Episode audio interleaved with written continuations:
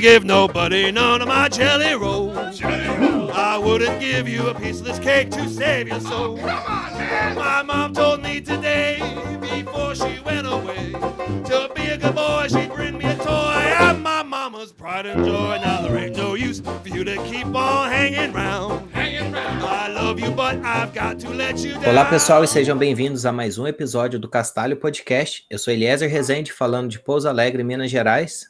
Hoje, de novo, o Bruno não pôde participar, mas ele deixou aqui as suas sugestões de perguntas e tal para a gente estar tá fazendo para os nossos entrevistados de hoje.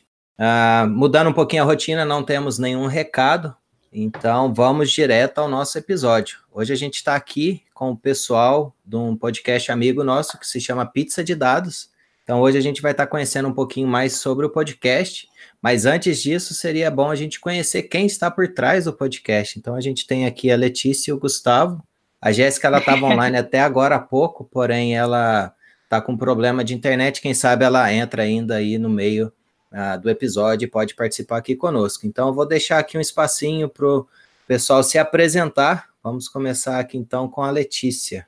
Faz uma apresentação. E quem que é você, Letícia? Tá ok, obrigada, Eliezer. Eu sou a Letícia, pessoal. Eu sou, na verdade, oceanógrafa de formação. Eu tenho é, bacharelado e mestrado em oceanografia, uma área bem. Muitas pessoas pensam que é empurrar tartaruguinhas na praia, e não é. é. Tem gente que faz, tem gente que não faz. Eu trabalhei com uma parte mais de análise de dados em oceanografia. Ah, eu estudo Python há uns seis anos, e há três anos atrás eu decidi trocar tudo de carreira para seguir um sonho de ser programadora. Aí, nesse meio tempo, começou a se falar de ciência de dados, né? Começou a ter esse boom. E eu descobri que o que eu fazia na sonografia era ciência de dados sem eu saber. E aí eu descobri essa, esse ramo que junta o que eu amo fazer, que é programar, com o que eu sei fazer, que é analisar dado. E comecei a fazer os meus estudos, comecei atrás disso. E, bom, a gente está aí com, há um ano com o podcast, agora em novembro faz um ano. E acho que é isso, bem resumidamente, é isso. Bom, maravilha. E você, Gustavo? Fala aí pro pessoal quem é o Gustavo. Tudo bom, pessoal? Eu sou o Gustavo Coelho. Eu sou formado em economia, mas eu não sou economista, porque se eu falar que eu sou economista, tem que começar a pagar o Conselho Federal. Então, eu, não, eu sou hoje cientista de dados, né? Eu formei em economia, lá a gente aprende muita econometria, tem essa parte estatística e tal. E aí eu aprendi Python para paralisar Excel e para tentar fazer regressão, que é difícil fazer Excel. E que era o que eu tinha aprendido de econometria. E aí, bombando ciência de dados, estamos nessa vibe aí. E juntei com a Letícia e com a Temporal para montar o Pizza de Dados e compartilhar com a galera tudo que a gente olhava aí de ciência de dados. A gente era meio viciado em ciência de dados, né? É, ainda somos. E aí. Totalmente. Totalmente. E aí fizemos esse podcast aí muito doido. E agora eu tô trabalhando como cientista de dados na Rocket Match, realizando meu sonho aí, depois de um, um ano procurando, querendo trabalhar na área. Agora finalmente estou trabalhando na área. Coloquei meu primeiro modelo em produção esse ano. Orgulho Uhul. próprio. Meu sonho era colocar um modelo em produção e rolou. agora eu posso morrer feliz já. E, e, é basicamente isso. A gente gosta do, de pizza, a gente gosta de dados. E eu devia ter comprado uma pizza hoje, né? Pois é. Bom, é isso queria bem a pizza. Bom, vocês dois mencionaram aí um pouquinho de como vocês acabaram chegando ah, na área de Data Science. Teve um episódio com o Rodrigo Serra, ele mencionou que a Data Science, na verdade, qualquer ciência que se faz é com dados. A diferença é que deu o nome de Data Science para a, a, ciência que faz a, analisando dados computacionais. É, tem como vocês mencionar um, com um pouquinho mais de detalhes uh, o que, que foi assim o, o, o, primeiro indício de que vocês gostariam mais dessa área do que alguma outra? Qual que foi assim a, a maior motivação para poder estar tá entrando nessa área? Bom, vou começar agora com o Gustavo aqui. Fala pra gente, Gustavo, aproveita que você já estava aí embalado. Beleza. Cara, então, assim, é verdade, quando eu fazia faculdade, quando eu estudava economia, eu odiava econometria, eu odiava estatística, os professores são muito chatos, as aulas são muito chatas, então realmente não, não pensava em fazer isso, até que quando, depois que eu me formei, não sabia exatamente o que fazer, né, queria entrar no mestrado, não consegui, depois entrei e vi que não era aquilo que eu queria, e, e aí eu comecei a trabalhar em gestão pública, em, em gestão É, é, em consultoria de gestão pública, que é basicamente com o pessoal que fez administração e trabalha nos órgãos públicos, né? E aí lá eu via que, tipo, às vezes os lugares têm dados e o pessoal não usa, né? E eu queria saber, tipo, usar os dados para fazer essas coisas legais, para, sei lá, tirar valor disso, né? Entregar, ainda mais na área pública, eu senti tudo que eu estava fazendo estava ajudando, de certa forma, né? O país.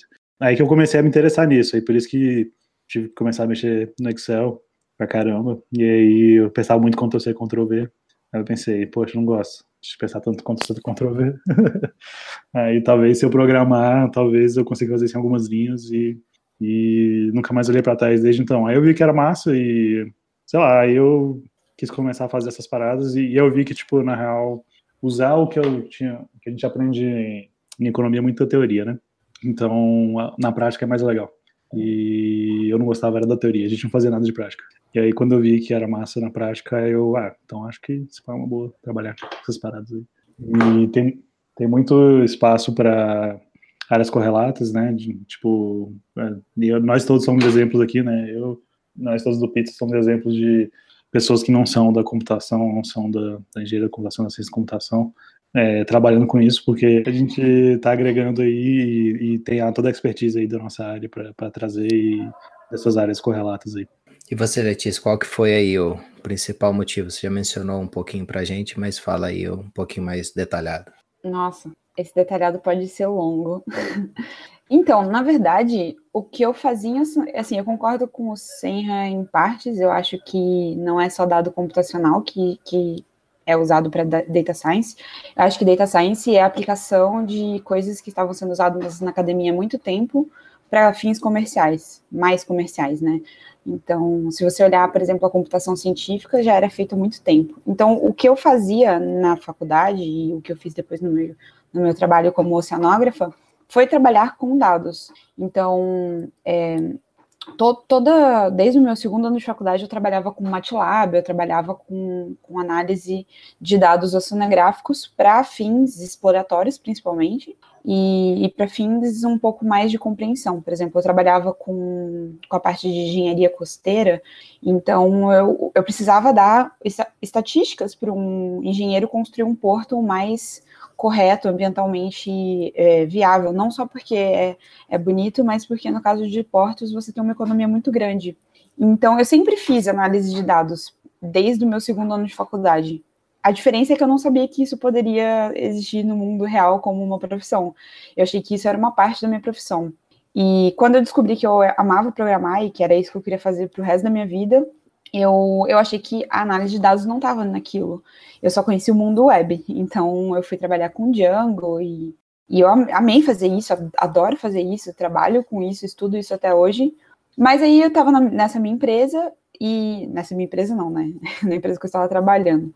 E tinha dados, dados dos nossos consumidores, dos nossos vendedores, dos nossos produtos. E, e o meu, meu chefe pediu para eu dar uma analisada, começar a analisar os dados. E aí eu fui estudar para ver tipo, o que, que dava para fazer, e aí abriu esse mundo novo. Então, eu, eu, descobri que eu amava isso porque eu descobri que eu já fazia isso, só que eu, eu descobri todo um ramo de aplicação, de, de possibilidades infinitas, e que a minha bagagem já me dava um conhecimento legal, mas que eu não sabia que isso poderia existir no mundo real, sabe? No mundo fora da, daquele mundinho que eu vivia. Então foi mais ou menos assim. E, mas eu acho que hoje, é, se eu olhar tudo que eu fiz, eu acho que eu já fazia, de certa forma, ciência de dados. É, a gente já. Eu já tinha que fazer uma análise exploratória, eu tinha que interpretar um dado de maré, eu tinha que entender as correntes. Então, foi, foi a, quando eu descobri a ciência de dados, foi simplesmente um clique, assim, nossa, eu posso fazer isso como profissão e não simplesmente como parte de um outro trabalho. Bom, maravilha. Só fazendo um adendo aqui, né? Quando eu mencionei a respeito de dados computacionais, o que eu quis dizer, na verdade, é utilizando ferramentas computacionais para estar tá fazendo essa análise, porque a, o que o Senra mencionou é que toda ciência, independente da área, né? Se estiver focando na ciência na parte de, vamos dizer, oceanografia, sempre você vai estar tá trabalhando com dados. Então, ciência já é sobre dados, é que ele falou que ficou meio redundante, era isso que eu estava tentando falar aí, e não, não foi tão claro. Já feitas as correções, né? Continuando aqui. Bom, Uh, antes da gente ir no podcast, né, que é o nosso assunto principal aqui. Como é que vocês se conheceram? Acho que esse seria o primeiro passo, assim, para talvez a gente já passar depois para o podcast. Agora eu vou deixar vocês escolherem quem que quer dar um pitaco aí a respeito disso. Eu quero que a Letícia fale primeiro, que ela vai falar mas depois eu vou falar quando que a gente se conheceu de verdade. Vai lá, Letícia. Ai, meu Deus. Tá. É, em 2016, eu mudei para Ribeirão Preto, e eu, foi quando eu conheci a Jéssica no grupo RP. E a gente ficou bem amiga desde então. E foi em 2017, na Python Brasil do ano passado, é, eu conheci o Gustavo. E eu acho que foi isso. A gente e aí a gente, como os três gostavam de data science, é, começou a rolar aquela interação, né? Então, um mandando link para o outro. Você viu esse livro? Eu estou estudando esse tema. Nossa, você viu aquele artigo? E começou a rolar essa integração e a gente. E aí o Gustavo veio com uma ideia e eu e, ele, a gente estava falando, poxa, a gente está falando sobre um monte de tema legal, a gente está estudando um monte de coisa legal, mas isso está ficando entre a gente só, né? E o conhecimento está se perdendo aqui. Na época, eu já tinha criado o, o Data Science Pizza, que era um repositório para guardar links de temas de, relacionados com a área de data science, especialmente a parte é, links e materiais em português porque a maioria do, do, do documento, da, da, documentação, de tudo está em inglês.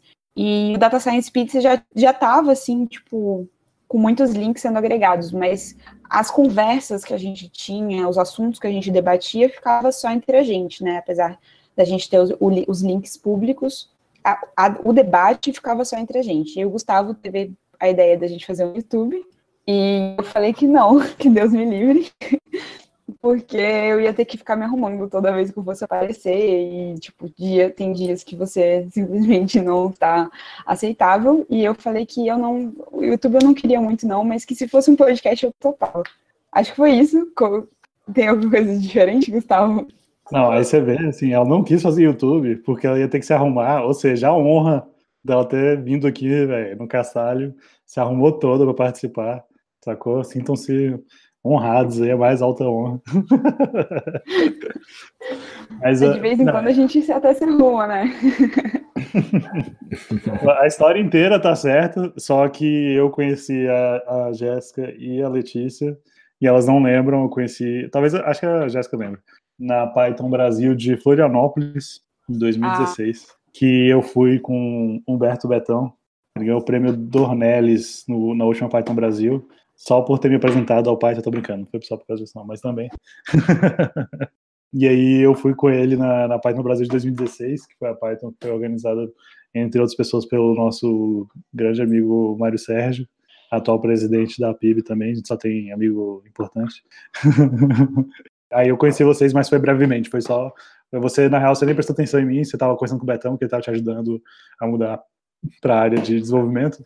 eu estava na organização, eu estava muito louca. É, vocês estavam lá, tipo, você foi lá falar com o Betão alguma coisa e eu, tipo, aí, tudo bom? Ah, prazer, beleza, tipo, nem lembro. Aí, tipo, chega eu lá em BH, e, tipo, ah, eu sei quem são vocês e tal, e elas, tipo, ah, prazer e tal, tipo, ah, prazer.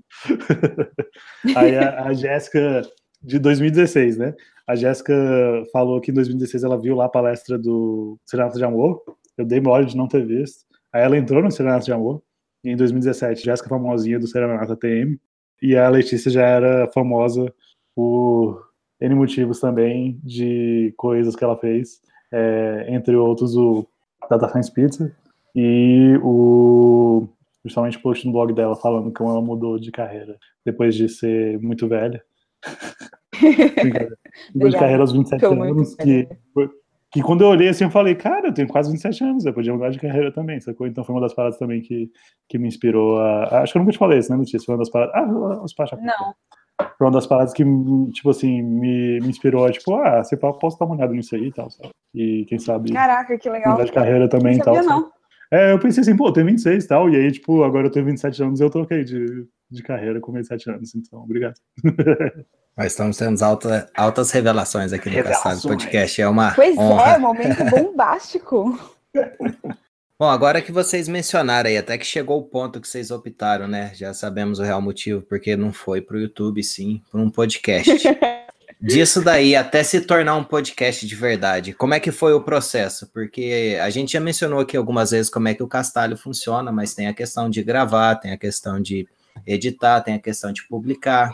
É, tem o site também, tem o feed. Conta pra gente, até dando uma palhinha aí a respeito dos bastidores e tecnologias que vocês usam, porque talvez isso aí não seja uh, uma inspiração aí, já que a gente está falando de inspiração aí também, para outras pessoas estarem criando né, os seus próprios podcasts. Então, quem sabe vocês dão uma dica aí e ajudam alguém que está quase criando um podcast e talvez essa seja a, o último sinal que eles precisam aí para estar tá realmente seguindo em frente. Bom, basicamente, o Gustavo gerencia a parte de financeiro, patrocínio, organização é, mais, vamos dizer, gerencial.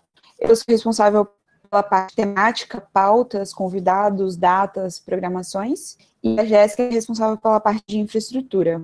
A gente, no começo, gravava com o Hangouts On Air, que eu acho que não, nem existe mais, hoje é evento do YouTube.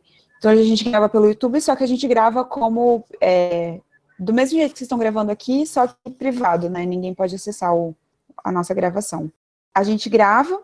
Antigamente, até o quarto episódio, a gente mesmo editou. Eu editei, acho que um ou dois. O Gustavo editou dois ou três episódios. E aí, graças a Deus, a gente começou a ter patrocínio e começou a pagar. Na verdade, foram doações e patrocínio, né? E a gente começou a pagar o Johnny, que é o nosso editor maravilhoso. Johnny, é, super recomendo o trabalho dele, é rápido, é bom, é, é uma, e é uma pessoa incrível. E facilitou muito a nossa vida ter um editor, porque editar dá trabalho pra caramba, então a gente super valoriza o trabalho dele. E na verdade, assim, to, todo podcast, tudo que vocês veem, surgiu extremamente natural. A gente, em nenhum momento, a gente colocou metas ou objetivos, ou a gente, nossa, vamos fazer um podcast para daqui um ano. A gente gravou o primeiro episódio, assim, tipo, vamos gravar e ver o que, que a galera fala, sabe? Tanto é que se, na Paita Brasil desse ano a gente reouviu o primeiro episódio e foi muito engraçado, porque a gente estava super tímido e não tem abertura. E eu falo, então tá bom, galera, valeu, e acabou o episódio. E é isso, assim. Então, ele, ele é um podcast que é para ser uma conversa, para ser uma coisa como se a gente tivesse entre amigos mesmo. E as coisas foram surgindo aos poucos. Então, primeiro o Gustavo colocou a música, que foi ideia do Marco G, e depois é, veio o Johnny, que melhorou nossas edições, depois o, o Data Bootcamp, que apoiou a gente e apostou na gente desde o começo o Gui Diego fez o logo totalmente aleatório, a gente não pediu, ele um dia chegou, galera, fiz um logo, e foi isso, assim, foi, foi... Então ele foi crescendo muito organicamente, muito naturalmente. Hoje, a nossa, falando em termos mais de tecnologia, né, ah, o Gustavo também é mídias sociais, esqueci de comentar isso. Porque dá um trabalho danado, a galera acha que é simples, mas a gente tem e-mail, e LinkedIn, Facebook, Twitter, e aí tem que responder a galera, e aí tem que preparar pauta, é um monte de coisa. Mas basicamente a gente usa o Jekyll Themes, o Jekyll, pra, com uma página estática do nosso site, que graças à nossa querida Jéssica Temporal está no ar sempre sem problemas. A gente estava usando o archive.org para armazenar os nossos episódios, mas agora ele está na Podbean, que também o Data, Data Bootcamp ajudou a gente a pagar essa ferramenta maravilhosa aí. A gente usa uma ferramenta chamada HotSuite para poder fazer as publicações é, tanto no LinkedIn, quanto no Facebook, quanto no Twitter. E acho que é isso. A Jéssica, se ela estivesse aqui, ela faria, falaria de um milhão de tecnologias que a gente usa, que eu provavelmente não sei. porque a gente deixa as tarefas bem divididas no podcast. Mas resumidamente é, é isso. É, no início a gente editava com o Audacity, que é de graça, recomendo. Que inclusive foi uma indicação do Bruno Rocha. Ah. A gente foi perguntar para o Bruno Rocha qual, qual era o editor de vocês, do Castalho, e ele que deu a dica para a gente. E a gente editava com o Audacity. E aí, tipo assim, a minha dica é faça, mesmo que seja mal feito, então, tipo assim, feito é melhor do que perfeito. A gente fez, a gente fez toscão, a gente ouviu o primeiro episódio, a gente acha ridículo hoje em dia, tipo, o jeito que a gente falava, a gente lá com vergonha, falando besteira, falando coisa nada a ver, que a gente, tipo, pode ver assim, tipo, tá, tá falando uma besteira e tal. Mas, que a gente fez e, tipo, assim, não que a gente esteja, né, muito longe, mas, assim, a gente chegou onde a gente chegou hoje, porque a gente deu esses passos e tal, e querer fazer perfeito já de primeira, é, e, e também com a ajuda de várias pessoas. Então, minha dica, quando você vai fazer um podcast, chama duas pessoas incríveis para fazer com você, do, das quais elas sabem mexer em todas as ferramentas e ferramentas web e programação. para fazer o site tudo de graça. Porque eu não conseguiria fazer metade das paradas. então, essa é a minha dica principal. Arranje pessoas legais. E outra coisa também que eu acho que, que foi uma coisa que ajudou a gente é porque a gente nunca se colocou na posição de que a gente sabia das coisas. A gente só queria compartilhar conhecimento com a galera. Então, ó, a gente não sabe, mas a gente está aprendendo, vamos aprender com a gente e, e é isso aí. Então, a gente já foi corrigido, por exemplo. Então, teve episódio que a gente falou uma coisa e alguém falou: olha, galera, não é bem assim. É, acho que foi no segundo episódio que a gente reclamou do Júpiter. Eu particularmente reclamei do Jupyter Notebook, que não tinha PEP8, por exemplo, que é uma regra de, de qualidade de código do Python. E alguém falou: Não, Letícia, você está errada, tem um plugin que tem. E a gente no episódio seguinte se retrata e fala: Ó, oh, galera, foi mal tal. Mas, então, acho que a gente já falou um monte, desculpa, a gente se empolgou aqui. Não, eu tô gostando de ver o bate-papo e eu só gostaria de reforçar a, a, principal dica, né, que o Gustavo falou, de, de pegar e fazer, porque realmente a diferença entre ter alguma coisa e não ter é realmente ter ela concluída, ter ela feita. Então, se você tem alguma vontade, seja de criar seu próprio podcast ou fazer alguma coisa, alguma outra coisa, pega e faz, depois melhora. É mais fácil você ter algo assim para melhorar do que você não ter nada nunca e não poder nem ter a oportunidade de melhorar. Então, isso aí realmente é uma dica muito preciosa. A gente já mencionou aqui também a respeito de ferramentas, né? O Audacity para poder editar é bem tranquilo, assim, tem bastante tutorial na internet. Você pode hospedar de graça lá no archive.org. A gente, Castalho Podcast, é, é, todos os episódios estão lá. Então, assim, dá para você começar uh, de forma sem ter algum custo e à medida que vai evoluindo, né? Exemplo de vocês, vai melhorando, vai descobrindo formas, talvez, da, da apresentação do episódio, ou outras coisas assim que vocês vão aprendendo, né, e vai melhorando com o processo, porque afinal de contas, cada episódio que a gente traz aqui também é um aprendizado novo, não só de tecnologia, não só de ferramentas que a gente pode usar, mas sim de exemplos de, de vida, até diria, né, a questão que vocês mencionaram de mudar de área, essas coisas assim, eu acho que é muito importante, serve de exemplo aí para muita gente. O Gustavo aqui conosco é um exemplo próprio disso, né, que é através de um incentivo de um comentário que a Letícia fez, ele acabou decidindo por é, mudar de área. Então, esse é o detalhe, a gente ir aprendendo um com o outro, que eu acho que não tem mais nada é, maravilhoso tanto quanto aprender com as outras pessoas, ver pontos diferentes, essas coisas todas. Eu acho assim que é um agregando o outro e todo mundo crescendo junto. É uma excelente ideia. Bom, continuando aqui então, né? É, vocês mencionaram aí que uh, o podcast vocês gostam de se reunir e debater a respeito de data science para aprender, é, compartilhar o que vocês aprenderam, receber dicas também do pessoal que está ouvindo. É, esse é o principal objetivo ou tem mais alguma outra coisa que vocês buscam com o podcast? Acho que o, o objetivo foi, claro, compartilhar conhecimento, né? De uma forma um pouco mais orgânica, assim, então, e dar voz para as pessoas que estão fazendo coisas legais. Mas eu acho que um dos objetivos foi várias coisas, na verdade, porque Primeiro, incentivar as pessoas. Nenhum de nós vem da área de programação. Acho que a Jéssica é a mais próxima, ela fez informática biomédica, que ela teve bastante coisa de programação na faculdade. Mas o Gustavo é economista, eu sou oceanógrafa, e a gente conseguiu, sabe? Estudando e lendo muito e tentando, buscando. E a gente fez os episódios de uma forma em que a gente fosse crescendo com os episódios. Então, cada episódio ficando com temas um pouquinho mais complexos, é, claro, tentando intercalar um tema um pouco mais complexo com um tema um pouco mais tranquilo, para não ficar muito pesado sempre.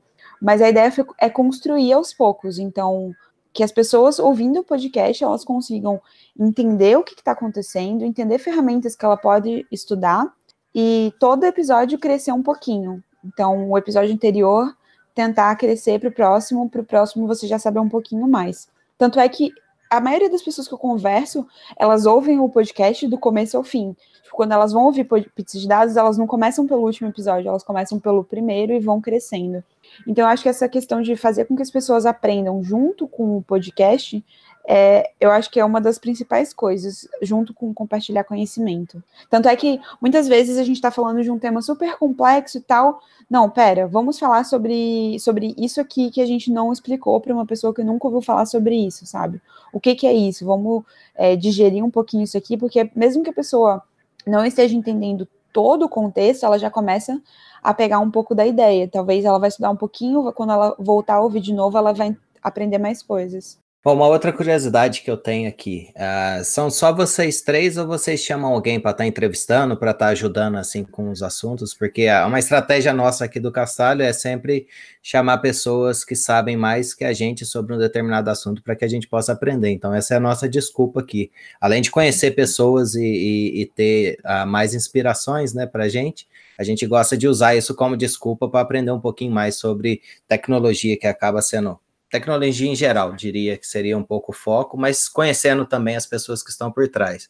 É, vocês têm esse estilo de entrevista lá também? Como é que, que funciona lá com vocês? Não, acabou que é realmente, pior que é exatamente a mesma ideia.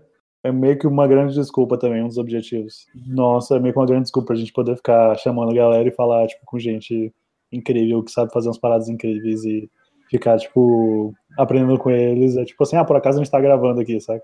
Tipo, às vezes, tipo assim, se a gente esquecer de gravar, a gente não vai nem perceber, sabe? A gente só gravou dois episódios até agora, sem ninguém, que foi o primeiro e o terceiro. Todos os outros a gente chamou um convidado. Mas uma coisa que eu vejo, assim, é porque o Pizza de Dados, ele é uma desculpa para a gente estudar também. Então, todo episódio, apesar da gente ter uma pessoa especialista, a gente tenta sempre estudar o máximo que a gente consegue antes do episódio para poder falar, olha, eu estudei isso, eu vi isso, você concorda, o que, que você acha? Porque assim, se a gente quer crescer como, como podcast, né, e a gente quer crescer como profissionais, e o podcast ele nasceu dessa nossa vontade de crescer como profissionais, a gente se força a estudar os assuntos. Então, por exemplo, às vezes a gente tem um tema super legal que a gente quer, mas a gente sabe que a gente precisa estudar mais esse tema para poder fazer um episódio melhor. Então, a gente não faz o tema, por mais que a gente queira, porque a gente deixa esse tema para quando a gente estiver bem estruturado, para poder fazer uma pauta bem legal, para a gente saber, tipo, entrar o máximo que a gente conseguir e aproveitar o máximo que a gente conseguir do nosso convidado, entendeu? Então, como a gente usa o podcast como uma desculpa para a gente crescer também, então os nossos convidados, eles normalmente são pensados nisso. São temas ou que a gente já está estudando, ou que a gente tem condições de estudar para fazer uma pauta legal e profunda, superficial para as pessoas que não conhecem, mais profunda para quem quer ter uma ideia do que, que a área realmente significa. Então, sim, com certeza é com convidado, mas não é tanto entrevista, assim, é uma questão tipo, vamos debater esse tema, e aí a gente tenta estudar ao máximo para poder, claro, estar tá um, um pouco mais próximo do nosso convidado da vez. Bom, excelente. A gente está falando um pouco aí do objetivo do, do podcast, que eu acho assim, o fato de estar tá aprendendo é, é um, um propósito muito importante e é bacana também de vocês estarem estudando, né? Até adivinharam a minha outra pergunta que seria como é que vocês se preparam para o episódio. Mas aí, seguindo aqui o timeline, né? Vamos falar um pouquinho de futuro. Vocês pretendem continuar com o podcast? Até vou encaixar junto na pergunta aqui, uma pergunta que o Leno Ricardo mandou. Se vocês pretendem aparecer mais no YouTube, fazer live, gravar vídeo? Quais seriam assim, os planos que vocês pretendem estar uh, tá fazendo com o podcast aí no segundo ano, né? Porque agora parece que em novembro, né? Uh, vocês estão completando um ano, então quais são os planos aí para o segundo ano do podcast? Na verdade, a gente, planos para o futuro, a gente quer manter o podcast. A gente não. A gente sempre não assume compromissos. A gente nunca prometeu fazer o próximo episódio, mas a gente está sempre fazendo. Porque a gente quer fazer enquanto isso estiver viável porque dá muito trabalho. Então as pessoas falam, nossa, é só um podcast por mês. Galera, é, e dá um trabalho danado fazer só um por mês. Justamente por causa dessa estrutura de ter que estudar para cada episódio, assim. Gente, eu fico muito tempo estudando as pautas para poder fazer o episódio, então é muito complicado. A gente quer fazer lives, a gente quer fazer. É, a gente está com uma live já programada, eu e o Gustavo, a gente tem que só marcar uma data, a gente já sabe até o que a gente vai fazer. Planos para o próximo ano é continuar mantendo essa, essa um episódio por semana. Opa, opa, um episódio por mês. É, por mês, não é por semana. Por mês. a gente está com uma parceria com o Data Bootcamp, então a gente vai lançar mais seis textos no Medium deles. O primeiro já foi lançado, que foi meu. O próximo é da Jéssica. Então a gente vai começar a colocar textos. A gente criou um, um Medium nosso, que a gente vai começar a colocar mais textos lá. porque particularmente, principalmente eu e a Jéssica, a gente escreve já há muito tempo, então o texto é uma coisa mais natural pra gente. O Gustavo está vindo com a gente agora. Uhul. E a gente quer fazer lives. Só que dá muito trabalho tudo isso e a gente não, a gente simplesmente não tem muito tempo e eu também tô no meio de uma mudança de vida, então a gente não não vai prometer nada além dos episódios por enquanto. Temos um monte de planos, um monte de ideias. A gente está tentando aceitar e, e, participar de todos os convites que aparecem, como o Castalho, é, mas às vezes não dá. Mas é isso. Eu, nossa, eu tô muito política. Falei, falei, falei, não falei nada. Mas já dá para ter uma ideia do que esperar. O pessoal no chat está até reforçando aqui o que você falou a respeito de um episódio por semana, então pediu para reforçar isso aí. Mas realmente não é fazer. Semana a Letícia que vai fazer tudo. A Letícia vai fazer não tudo. Dá. Não dá. É, dá muito trabalho mesmo. A gente conseguiu fazer, se eu não me engano, acho que em 2017 ou 2016, mas teve um período que a gente estava lançando episódios semanalmente, mas era assim, a gente não precisava preparar, não precisava estudar, era mais as entrevistas. É, uhum. É, talvez a gente anunciava, fazia os tech news, né? Falava de algumas coisas, então era mais tranquilo de fazer. E éramos em três, e pô, assim, tinha duas pessoas que editava, dividir o post, então realmente dá muito trabalho. E nesse caso de vocês, parece que é ainda mais complexo um pouco por conta da questão do estudo, né? Tem que vocês gostam de preparar. Bom, falando aí desse primeiro ano, vocês teriam aí alguma estatística para compartilhar aí com a gente? Número de downloads, uh, pessoas que seguem talvez nas redes sociais, alguma coisa assim, só para o pessoal ter uma ideia aí? Sim, com muito orgulho. Um milhão de pessoas? Não. a gente está com uma média de 3 a 4 mil ouvintes por episódio, de downloads, né, por episódio. E não sei se são todos os mesmos ouvintes, mas por aí. A gente tem. Eu não sei se chegou a 2 mil, eu vou até conferir aqui. Mas.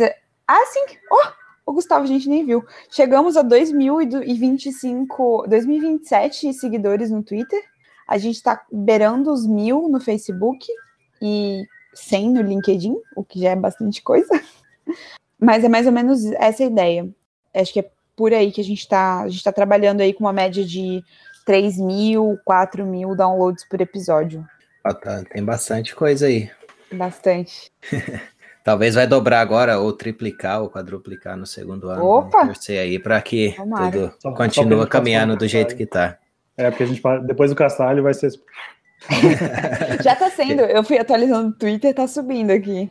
Tá só dando ah, refresh ótimo. no F5 ali, né? Pô. é legal, assim, porque a gente tem episódio para todos os gostos, assim. Então, por exemplo, eu, tive, eu tenho uma prima que ela é veterinária e ela escutou um episódio e adorou, falou que eu ouvi outros. É, eu conversei com um designer e ele falou que gostava muito da parte de, de dados, mas de visualização de dados. Temos um episódio de visualização de dados. Então, se você está mais para a área de design, a gente tem episódio. Se você está mais para a área de web, que é trabalhar com crawlers ou big data, a gente tem episódios também. Se você quer uma parte um pouco mais é, entender filosofia, a ciência de dados como um todo, a gente tem episódio também. Então, como a gente tem muitos episódios, e episódios um pouco mais técnicos, um pouco menos técnicos, acaba que o nosso público consegue ser bem grande, assim. Então, é, é bem legal. E eu já ouvi relatos, assim, desde CEOs de empresas até o relato de um, de um diretor de um tribunal lá da Bahia, se eu não me engano, que ouvia a gente. Então, é, a gente tem público de todos os jeitos e a gente tem pizza de todos os sabores. Ai, que legal, que propaganda boa. Até parece que eu nasci para o marketing. Bom, eu queria mudar um pouquinho, não mudar um pouquinho de assunto, mas voltando um pouquinho antes, quando a gente estava falando que vocês uh, vieram de. Tem uma formação e acabaram na, entrando na área aí de programação, desenvolvimento e principalmente data science. Teve uma pergunta que o Lennon mandou aqui que eu acho que é interessante a gente falar a respeito. E Lennon a tá pergunta dele fire. é o seguinte: com esse conhecimento extra, né, que uh, vocês conseguiram através da computação, o que que falta para as áreas, né? Você, Letícia, veio do de cenografia, né? E o Gustavo foi contabilidade ou economia? Não lembro agora. Vim da economia, não sou economista. é, o que, que vocês acham aí que falta para essas áreas de vocês estar tá abraçando mais a programação para que possa ajudar a otimizar a tarefa? Quais seriam aí a, a, as dicas que vocês têm e encorajaria alguém a estar tá aprendendo programação e que pudesse aplicar na área de vocês? A sua área já, já usa, né, Letícia? Tem mais o que adotar, né? Não, tem muito que adotar, tem muito que adotar. Tem, é porque assim, é, eu acho que quem sabe programação sabe resolver problemas, consegue ver lugares em que você pode resolver problemas. E o, o que eu vejo assim é que muita gente da área de programação sabe resolver vários problemas e tal, mas não sabem quais problemas são muitas vezes. Aonde estão os problemas? O que, que precisa ser automatizado? E você tem várias áreas e a oceanografia está incluída, em que a programação seria extremamente útil para resolver problemas que as pessoas nem sabem que eles podem ser resolvidos. Então, eu acho que tem muita coisa para melhorar, assim. A, é, a oceanografia em si, a gente usa muito MATLAB. É, tipo, de longe, o software mais trabalhado. Mas, por exemplo, eu nunca tinha visto nada sobre controle de versionamento, controle de versão, versionamento. É, nunca tinha visto sobre qualidade de código. Então, eu falei, até na minha palestra, primeira palestra, eu falei, gente, eu morro de vergonha dos meus códigos, porque é tudo tipo A, B, A, A, bananinha, qualquer coisa de variável, sabe? E para mim, aquilo não fazia diferença. Por exemplo, o primeiro, a primeira coisa que eu lembro, assim, que eu falo assim, nossa, isso é sensacional de programação. Eu trabalhava com um software chamado ArcGIS, ArcGIS, que é para fazer mapas. E eu amava fazer mapas, eu adorava fazer mapas com esse negócio, só que no meu trabalho eu tinha que fazer 32 mapas iguais, que mudava, tipo, só uma camada do mapa, ou duas, ou três. E aí eu tinha que fazer 30 mapas, eu gastava quatro dias, porque daí o mapa movia de lugar e eu tinha que começar tudo de novo, porque todas tinham que estar com o mesmo zoom. E aí eu esquecia de formatar e demorava dois minutos para abrir o programa, porque tinha uma imagem de satélite por baixo super pesada. E aí eu descobri que ArcGIS era programável em Python. Aí eu passei um mês do meu estágio estudando Python e o, a biblioteca do ArcGIS, e eu consegui programar para o ArcGIS ler as coisas de uma planilha e fazer os 32 mapas automaticamente. E o meu trabalho de quatro dias passou a demorar 10 minutos. Então, assim, se eu não soubesse o mínimo de Python, eu jamais nem me aventuraria nisso. Então, acho que programação, as pessoas têm que aprender programação e tipo desde cedo, mas não para elas virarem programadoras, mas para elas resolverem problemas em que elas nem sabem que elas podem ser, ser resolvíveis com programação, sabe? É tipo ver os engenheiros da minha antiga empresa demorando duas horas com Excel travado para fazer um cálculo. Eu falava, gente, eu consigo fazer isso que seja no MATLAB em 10 minutos. E o cara falando, mas eu vou fazer isso uma vez só. Só que uma vez só dele demorava duas horas. Isso quando o Excel não quebrava e ele tinha que começar de novo. Então, eu acho que falta muito para a gente aprender a programar. Eu acho que falta o um incentivo da faculdade, das faculdades, e eu acho que tem um pouco de barreira de medo também. E eu não sei se eu respondi a pergunta, eu me empolguei.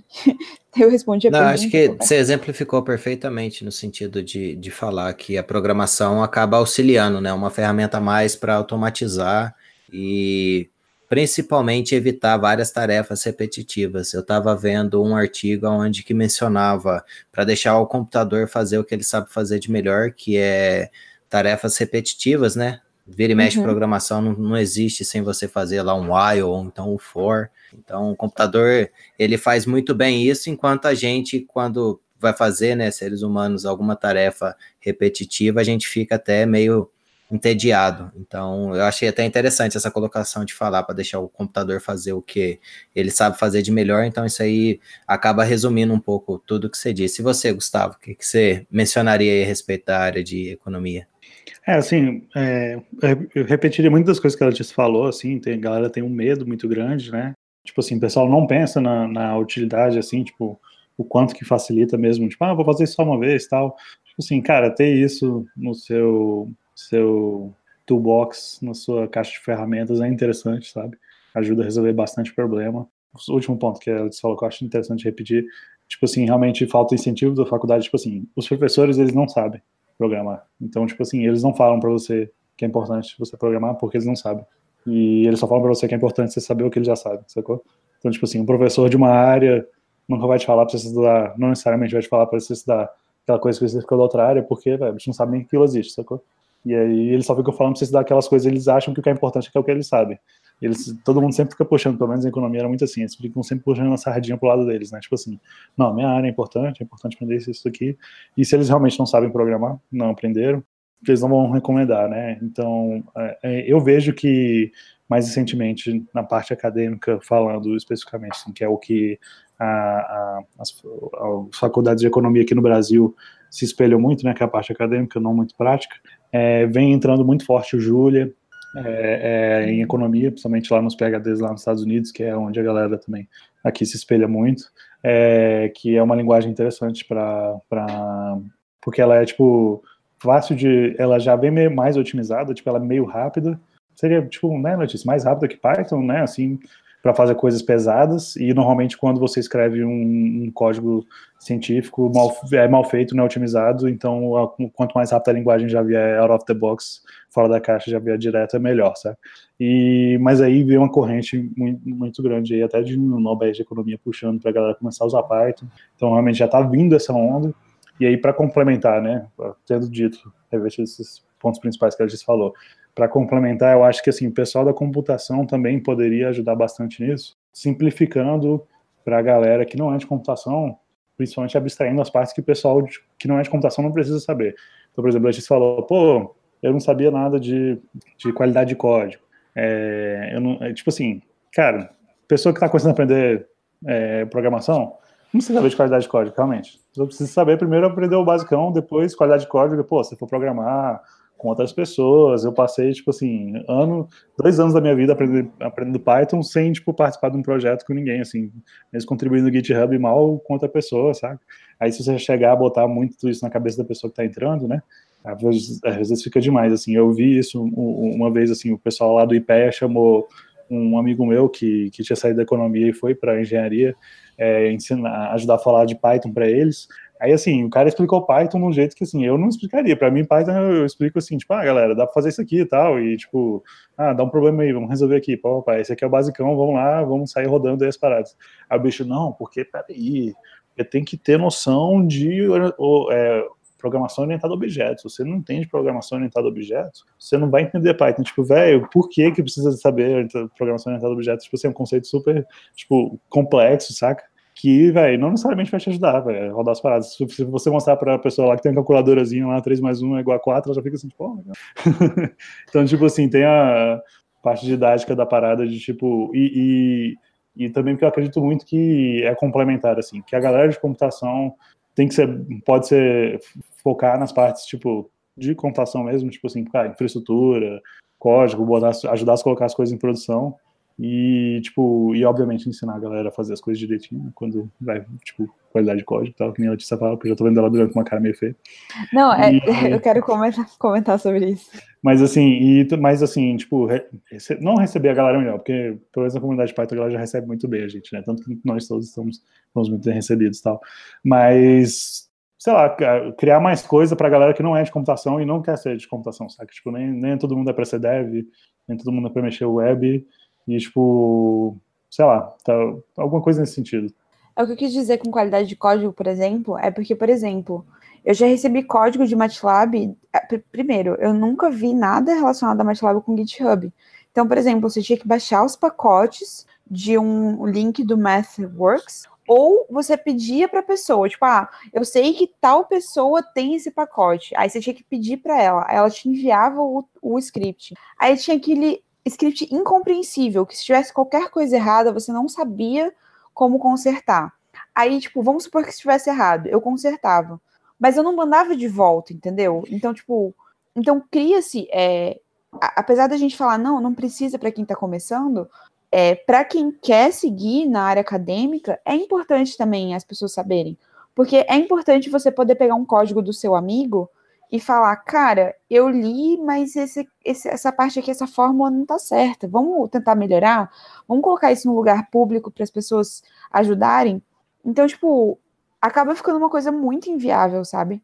E, claro, para quem está começando, é tudo muito novo, é tudo muito difícil. Mas se você já está numa área acadêmica, se você já está trabalhando, é, eu, tipo, eu trabalhava com isso há quatro anos e eu não sabia o que, que era versionamento. Até que eu comecei a, a, colocar o meu, a minha dissertação em LaTeX, em V1, V2, V3 em pastas. E o meu amigo chegou e falou: Letícia, pelo amor de Deus, não é assim que funciona. E me mostrou o GitHub. Eu falei: gente, mas é sério que isso existe? Eu já trabalhava com isso há quatro anos, sabe? Tipo, qualidade de código, tudo. Então, quando eu falo para incentivar isso, não é incentivar isso para quem está começando, é incentivar isso para quem vai ficar na área acadêmica e vai trabalhar com computação científica, com data science, com o que quer que você queira chamar essa parte de análise, entendeu? Porque muitos dos problemas que a área científica enfrenta hoje, da nossa ciência ser fechada e tudo, é em parte também pelo fato da gente não conhecer, as nossas universidades não conhecerem o que, que é open source, o que, que é versionamento, o que, que é GitHub, GitLab, Bitbucket ou qualquer coisa que você queira. Porque eu acho que, e, e eu acho que é nosso papel como profissionais ou como pessoas que estão trabalhando com isso, mostrar para essas pessoas que já estão nessa área há muito tempo que existe um outro mundo e que elas podem entrar e que é bem legal, sabe? Tipo, que vai.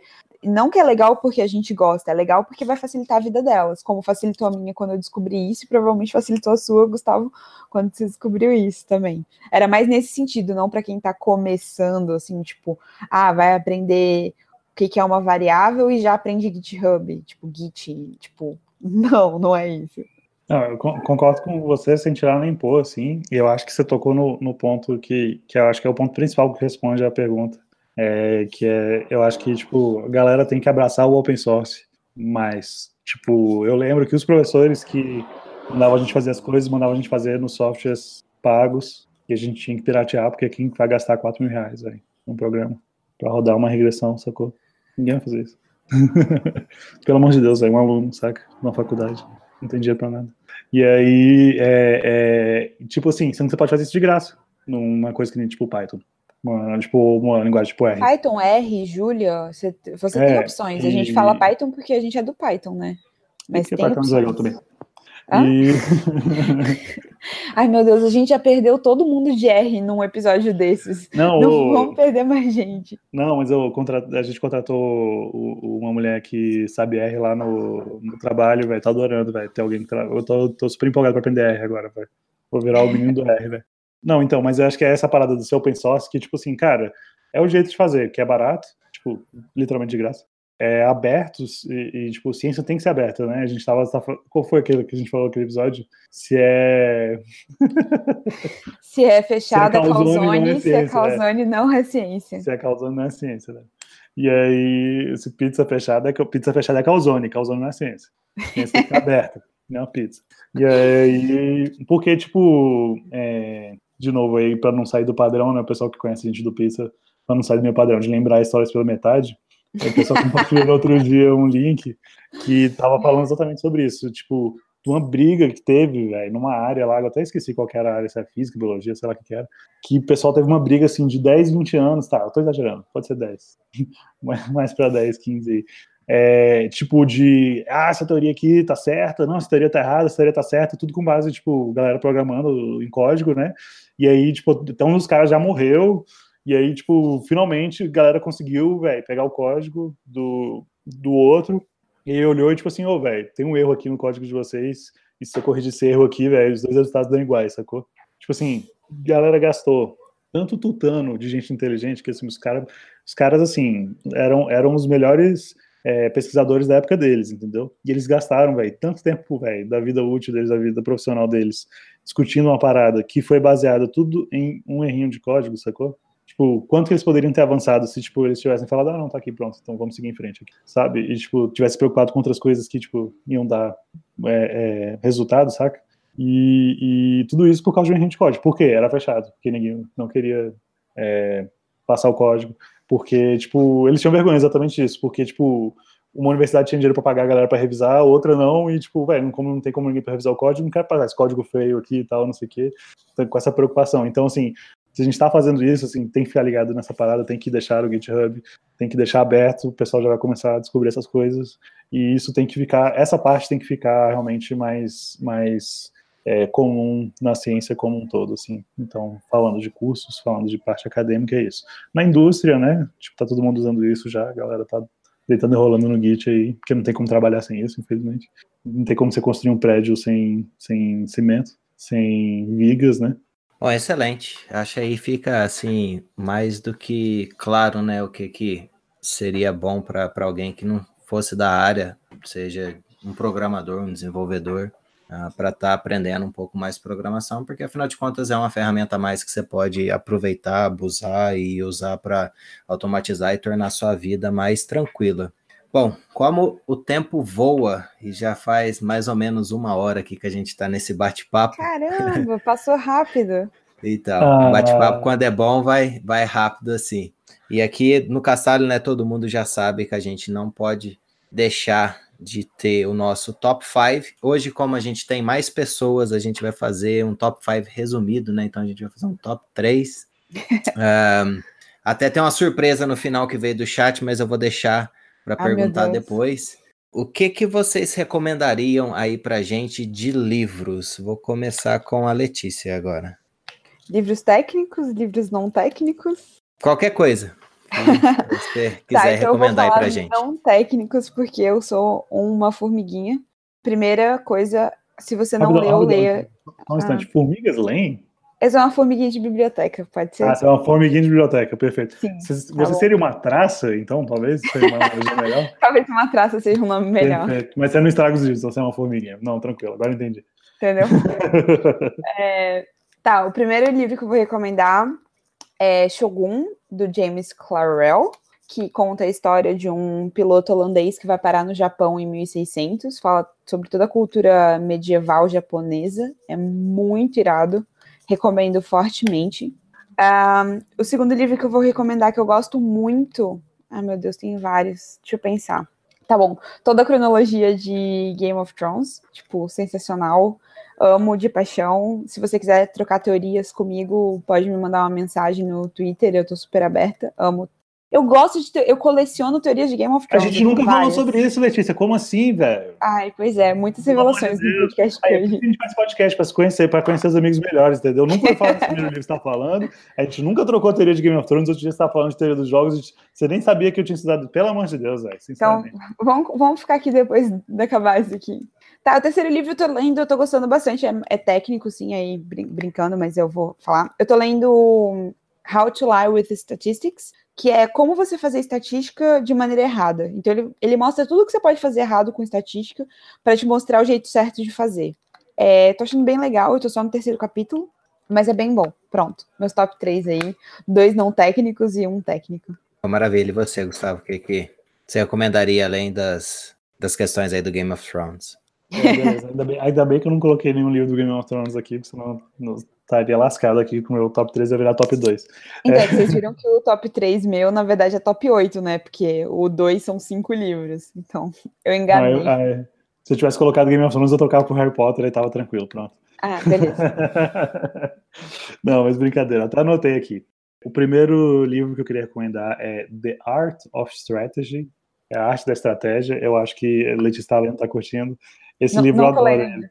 Não tá lendo ainda? Tem que ler. Ela tava me falando que ia começar a ler outro dia. Ah, eu te recomendei, foi o que eu te recomendei. Pronto. Foi que você me recomendou. Tá, esquece que eu falei. Eu, ela tá indo ler porque eu recomendei pra ela, porque esse livro é top. e, tipo, é sobre teoria dos jogos. Então, quem nunca ouviu falar sobre teoria dos jogos, é tipo assim, é, tem um dos daqueles quotes, né? Um da, da, da daquelas citações que tem na contracapa do livro, assim, para recomendar o livro de pessoas famosas ou que são da área, né?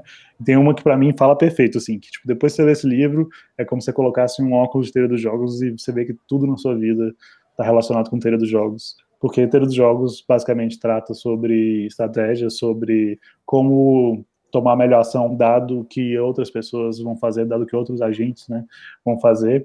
Adorava isso quando eu estava em economia, tipo assim, é uma área realmente que se aplica a qualquer lugar e, e, várias coisas, assim. Então, recomendo bastante. É uma leitura bem leve, de tipo, é, tipo Freakonomics, para quem conhece, né? É tipo uma leitura super leve que faz você entender a intuição das coisas muito bem.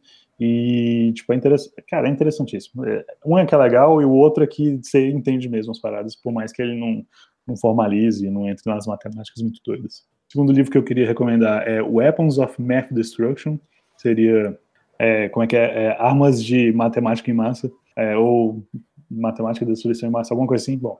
E, e aí, tipo, É, que é um livro que a Kathy O'Neill escreveu, e ela fala exatamente sobre o que a gente trabalha hoje em dia, né, que é tipo, e uma preocupação que vem grande lá nos Estados Unidos, lá eles usam algoritmos para tomar decisões e, e, e para influenciar decisões deles já há algum tempo, né, e, tipo, como a gente sabe, as coisas começam zoadas para depois melhorarem, né, e lá então eles têm bastante exemplos zoados de coisas que zoaram, ficou bem zoado, zoaram a zoeira, e aí, é, de algoritmos que eles usam lá de mais exemplos. Então, ela, é interessante que ela coloca assim uns pontos assim, olha, esses aqui são sinais de algoritmos que causam mais mal do que bem.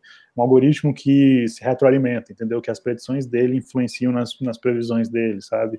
Isso é um problema por causa disso. Então, os algoritmos para esse tipo de coisa, sabe? Pô, algoritmos preconceituosos. Então, assim, abre muita cabeça com relação a essas coisas assim, então para quem está tentando entrar na área, principalmente para quem já está trabalhando, quem tem, tipo assim, para quem está trabalhando é uma leitura obrigatória assim, sabe? Assim, tipo, não tem como você botar um modelo em produção sem pensar nessas coisas antes assim, principalmente quando que nem a gente, quando é coisa relacionada a pessoas, né? E por último, queria recomendar, muitos devem conhecer já é, já ouvido falar de Cthulhu, né, a, a mitologia do Cthulhu e tal. Então queria recomendar o livro do H.P. Lovecraft, que ele escreve é, livro de horror cósmico. E aí eu queria recomendar Na Montanha das Loucuras, é, At the Mountains of Madness, que é um livro muito massa. O porém é que esse é o melhor livro dele, que é o livro que culmina toda a ideia dele. Então, se você ler esse, todos os livros depois dele são, não são tão bons quanto esse. Mas se você ler, você vai ficar extremamente apaixonado. Que para quem gosta assim de filmes de terror, e eu gosto de explicar desse jeito, rapidamente. Imagina quando você vê um filme de terror, aquela parte do início, antes de mostrar o que é o monstro, antes de mostrar o que, realmente está acontecendo, antes de você entender por que, que as pessoas estão morrendo, sei lá, por que, que aquelas coisas horríveis estão acontecendo, é sempre a parte mais medonha, porque a sua imaginação, tipo, né, imagina sempre coisas piores do que são, saca? E depois, quando mostra, no final, é meio tipo assim, ah, era só isso, sacou? Tipo, ah, era só um cara meio doido, sacou com uma faca, tipo, pô, tranquilo. E aí, no HP Lovecraft, tipo, umas paradas assim, só que ele começa assim, sem mostrar, e aí você vai crescendo a ansiedade, né, ali, né, eu botando, falando de uma, de uma forma mais em palavras, é, ele vai crescendo sua ansiedade ali, você vai ficando cada vez com mais medo, e aí, tipo, ele vai dando ideia de várias coisas bizarras que pode estar rolando, não sei o que, aí você fica assim, tipo, cara, não é nada tão bizarro assim, sacou?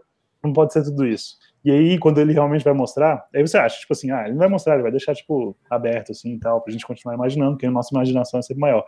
Não satisfeito, ele não só mostra para você o que que era, como é sempre alguma coisa muito mais escrota do que ele já tinha falado. Então, tipo assim, normalmente você imagina uma coisa horrível, ele mostra uma coisa mais horrível para você e ainda fala que existe uma coisa mais horrível ainda que você não consegue nem imaginar. Você fica assim, uh!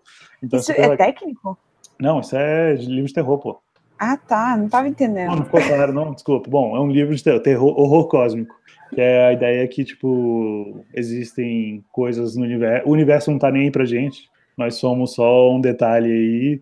E, tipo, tipo, algum ser extraterrestre aí dá uma piscada, a gente, a gente morre, todo mundo, a humanidade, nunca ninguém vai lembrar que a gente existiu. Que normalmente na nossa ficção, ficção a gente gosta de ver, né? Tipo, ai, nós somos centro do universo, a gente melhorando as coisas e não sei o quê. E nesse é exatamente o oposto, é tipo assim, cara, a gente não é nada. E tem essas coisas horríveis aí, tipo, se o bicho der uma respirada, a gente morre, sacou? E, tipo, caraca, ninguém vai nem perceber que a gente existiu e tal, e, tipo, o universo não tá nem aí pra gente, sabe? E, tipo, é legal, é massa. Quem, é porque eu não sei explicar direito Lovecraft, mas procurem, leiam na Montanha das Loucuras, é super massa, recomendo. É legal. Esse é o meu top 3. Bom, maravilha. Aproveita aí a empolgação e fala aí pra gente suas recomendações de filmes, Gustavo. Putz, filme, eu só tinha feito só dos livros. Pô, vamos lá, vamos filme, rapidamente. É, Memento, que é do Christopher Nolan, o diretor do, dos Batmans, é, dos filmes do Batman, que são bons. É, um dos primeiros filmes que ele fez é, é do cara que esquece todo dia que ele, o, esquece de pouco em pouco tempo, assim, de 10 em 10 minutos ele esquece tudo que aconteceu desde um acidente que ele teve e ele está investigando a morte da mulher dele. E aí, como que ele vai conseguir investigar a morte da mulher dele, se em 10 minutos ele esquece tudo. Aí ele começa a tatuar as, as pistas. Ah, amnésia. Amnésia em português, obrigado. Amnésia, Topperson, Topperson. Outro filme que eu adoro é, é Ressaca de Amor, Idiotão, super legal de assistir. pra quem gosta de comédia romântica, besterol. E, putz, uh, tinha outro na ponta da língua aqui. Vai lá falando, Letícia, vou pensar em mais um aí. Com certeza tem mais um. tá, eu vou falar de três do circuito não normal de, normal de cinema. É, tem um filme que é uma comédia inglesa, Tem a versão americana. Ah, não, peraí, pronto, lembrei, é... lembrei, foi mal, foi mal, foi mal, lembrei. E, e o Iluminado. Pronto, obrigado. Posso ir? tá, o primeiro é uma comédia inglesa que tem a versão americana, mas a versão americana não é boa, chamada Morte no Funeral, que é uma, é uma comédia inglesa que todo mundo se reúne pro funeral de um do, do patriarca da família. E aí acontece um monte de coisa, pessoas tomam droga, tem segredos revelados. É muito bom, é com o Peter Dinklage, que faz Game of Thrones também. Sensacional, vale a pena. O segundo é um filme da década de 60 que eu adoro, italiano, muito louco, chamado Incrível Exército de Branca Leone, que conta a história de um cavaleiro medieval que se acha o máximo e ele tipo faz tudo errado e ele tem um cavalo amarelo e o cavalo amarelo não obedece ele e ele vai numas cruzadas para tentar ir contra pegar um castelo, mas ele só faz merda. É, é, é muito engraçado. Eu gosto muito. É um, uma comédia italiana da década de 60. E o último é um, é um filme francês, é uma comédia francesa totalmente nonsense, chamada. Eu não sei falar.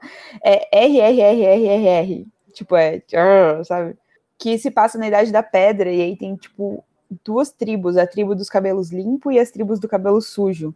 E a tribo do cabelo limpo conhece o shampoo. Então tem uma guerra entre eles pra, tipo, pegar a receita do shampoo. É totalmente nonsense. Tipo, o cara tem nada de dar pedra, ele dorme e acorda no Carrefour. É muito nonsense, mas eu amo de paixão, tipo, um dos meus filmes preferidos. Então, dei três filmes não clássicos pra, se você quiser ver, tipo, é humor pra dar e vender. Pra quem tem um humor meio estranho, tipo eu. Putz, mas ó, a Morte do Demônio 2. Foi mal, só mais um aí antes de fechar. Pronto. São só três, Gustavo. Não, eu troco um dos meus por esse aí, velho. Não, pode, pode passar, não tem problema. Normalmente a gente faz o top 5, a gente só deu uma resumida, mas top 4, nesse caso, tá, tá valendo também.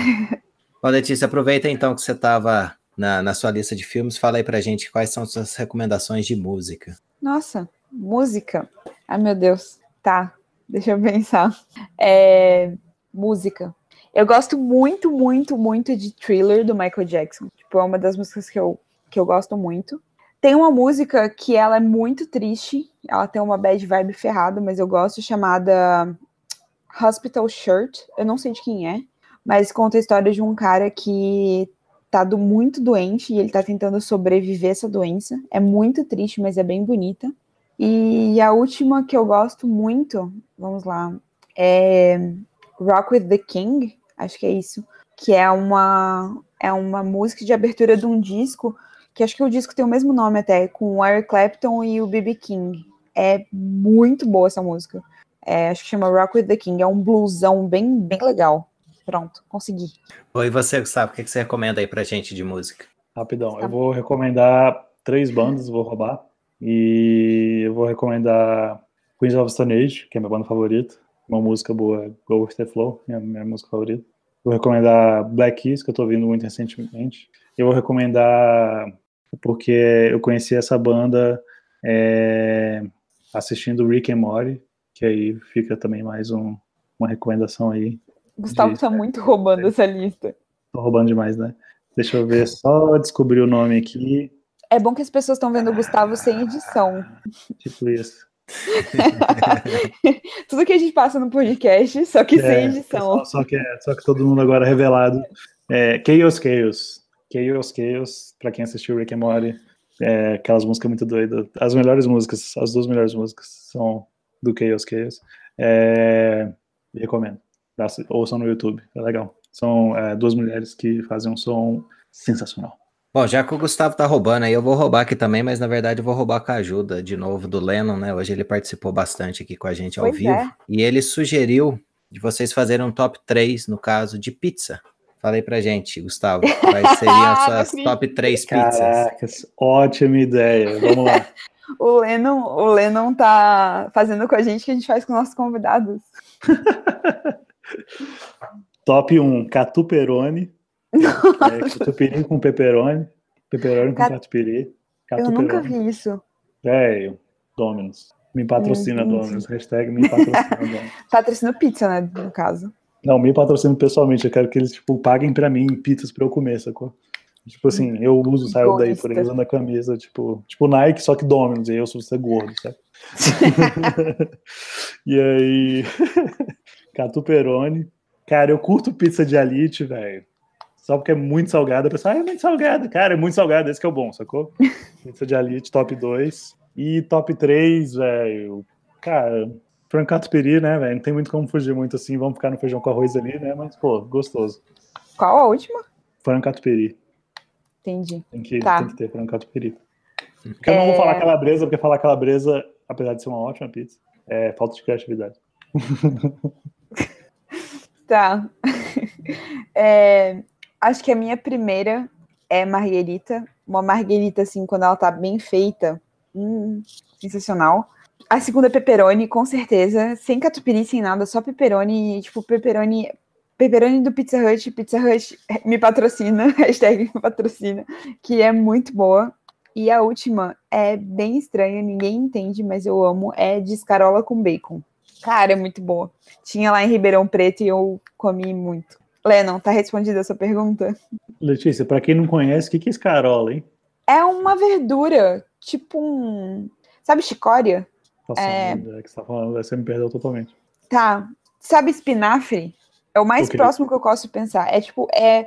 Não é nada a ver com espinafre, mas é tipo um espinafre. Sabe não espinafre? explicar. Não tem nada a ver com espinafre, ou seja, mas é tipo uma verdura que você corta ela e você frita. Eu faço brusquetas de escarola, fica uma delícia. Tá, você, vai ter que fazer, você vai ter que me arranjar comida, então, pra eu experimentar ok. isso aí. Beleza. Depois Aí, e aí, um segredo do pizza, toda vez que a gente fala, para no pizza pra falar assim, oh, mas ô, explica aí pra, pra quem não sabe, é porque na real a gente não sabe, sacou? E a gente quer que a pessoa explique. Gustavo revelando todos os nossos segredos aqui. Bom, excelente, excelente. As dicas e as revelações que a gente teve aqui hoje foram muito boas, né? A gente até estendeu um pouquinho do que a gente está acostumado no nosso episódio, mas valeu cada segundo a mais aí que a gente teve. Foi muito bacana o bate-papo aí com vocês. Obrigado. Uma pena a Jéssica não ter participado, né? Ela teve problemas com a internet, mas ah, quem sabe numa próxima oportunidade a gente consegue reunir a turma toda aí novamente. Ah, bom, vou deixar aqui alguns segundinhos para vocês ah, deixarem suas mensagens finais aí para o pessoal. Então, Letícia, fala para a gente aí. Esse momento aí é todo seu. Pode fazer propaganda, falar o que você quiser. Bom, primeiro agradecer você, Eliezer e o- ao Bruno pelo convite. A gente ficou muito honrado. A gente é sempre um prazer falar do Pizza de Dados. A gente faz isso por amor. A gente não tira nada disso além de muita risada e muito aprendizado. Convidar vocês para conhecerem o Pizza de Dados, é, pizzadedados.com é o nosso site, e o Data Science Pizza, que é o repositório de links que eu comentei no início, é, virou guia.pizzadedados.com. Então, convidar vocês para verem isso aí e também verem os nossos textos que a gente está lançando no Medium Data, do Data Bootcamp. Então, se tiverem interesse, é, o primeiro texto que eu escrevi é como postar uma pergunta online para quem está começando agora. E agradecer, e a gente está aí, pode me seguir no Twitter, é Lele Portela, e é basicamente isso no Twitter, não estou muito mais em outras redes. Uhum. Valeu. Maravilha. E você, Gustavo? Deixa aí sua mensagem final aí para gente. Ó, eu acho que a Letícia não, não- Eu ia fazer propaganda das coisas do pizza, mas não sobrou. Sobrou alguma coisa, Letícia, pra fazer propaganda? Me dá uma cola aí, só pra. Tem página do Facebook, tem LinkedIn, Twitter, tem, a gente está no Podbean. É pra só me dar uma cola, pô. Caramba, desculpa. tu vai, chega e fala do negócio, agora eu fiquei ensinado a falar. Fala das nossas redes sociais. Nossas redes sociais. Estamos em altas redes sociais aí de alta periculosidade. e. Não, mas é mais disso, principalmente. Então, é, sigam a Letícia, sigam a Jéssica e me sigam lá. Eu sou Gus- Goose Rabbit. Goose Rabbit. Em todas as redes Ah. sociais. E tem o nosso Apoia-se. Tem o nosso Apoia-se, é, como a gente falou, a gente faz só por amor. Então, tipo assim, ai, mas vocês são patrocinados agora, vocês ganham dinheiro, todo dinheiro a gente gasta no pizza. Na real, a gente gasta mais dinheiro do que isso no pizza. Então, tipo assim, pizza tá deixando a gente pobre, gente. E aí, se vocês, quis- se vocês querem. Não prometendo, não, não vou falar isso, não. Eu ia falar outra coisa, não vou falar, não. Porque senão Ai, eu vou falar que eu tô Gustavo. prometendo coisa aí. Negócio de uma, uma vez por semana, não vou prometer nada disso, não Nossa, não. vou comentar nada disso, não. Mas, se vocês querem ajudar a gente a, a- a pagar pessoas para fazer coisas chatas com relação às coisas do podcast, né, e deixar mais tempo a gente livre para a gente poder pensar em coisas legais fazendo podcast, doem para a gente no Apoia-se. E mandem tweets para Dominus me patrocinar pessoalmente e para Pizza Hut patrocinar a Letícia pessoalmente. Pro Habibs não, a gente, Habibs, a gente falou mal do Habibs, já não rola mais. Ai, que horror! Cara, velho, a gente comeu pizza aquele dia, velho, não tem como, sacou, velho? Os caras podem chegar cheio do dinheiro pra gente, não vai rolar, sacou, velho? A gente não conseguiu comer direito a pizza, velho. Eu tinha uma lembrança daquela pizza quando eu era mais novo. Bom, de qualquer forma, tô devagando novamente, desculpa. Mas é isso aí, pessoal. Obrigadão, Gus Ravage em todas as redes sociais, valeu. Bom, eu gostaria de agradecer aqui, né, a todos os nossos ouvintes, o pessoal que participou aqui com a gente ao vivo na nossa gravação pelo chat, né? A gente faz a gravação do nosso canal do YouTube. O pessoal que sempre está comentando lá na nossa página, o pessoal que está mandando mensagem para a gente lá na nossa página no Facebook e também no nosso Twitter. Então é sempre bom estar tá ouvindo de vocês aí as dicas que vocês têm deixado, as sugestões. Então é sempre importante a sua participação. É isso aí, pessoal. Foi um bate-papo excelente. Agradeço vocês do Pizza de Dados por ter aceito uh, o convite nosso. É um prazer ter você aqui. O bate-papo foi bem interessante, bem descontraído, cheio de revelações. Então, até mencionar aqui no chat, eu perdi a pessoa, me desculpa, mas me falaram que o podcast Pizza de Dados não será o mesmo depois desse episódio. Então, acredito aí que o pessoal vai ficar interessante. E obrigado a todo mundo e nos vemos no próximo episódio. Valeu, pessoal. Tchau. Tchau, galera.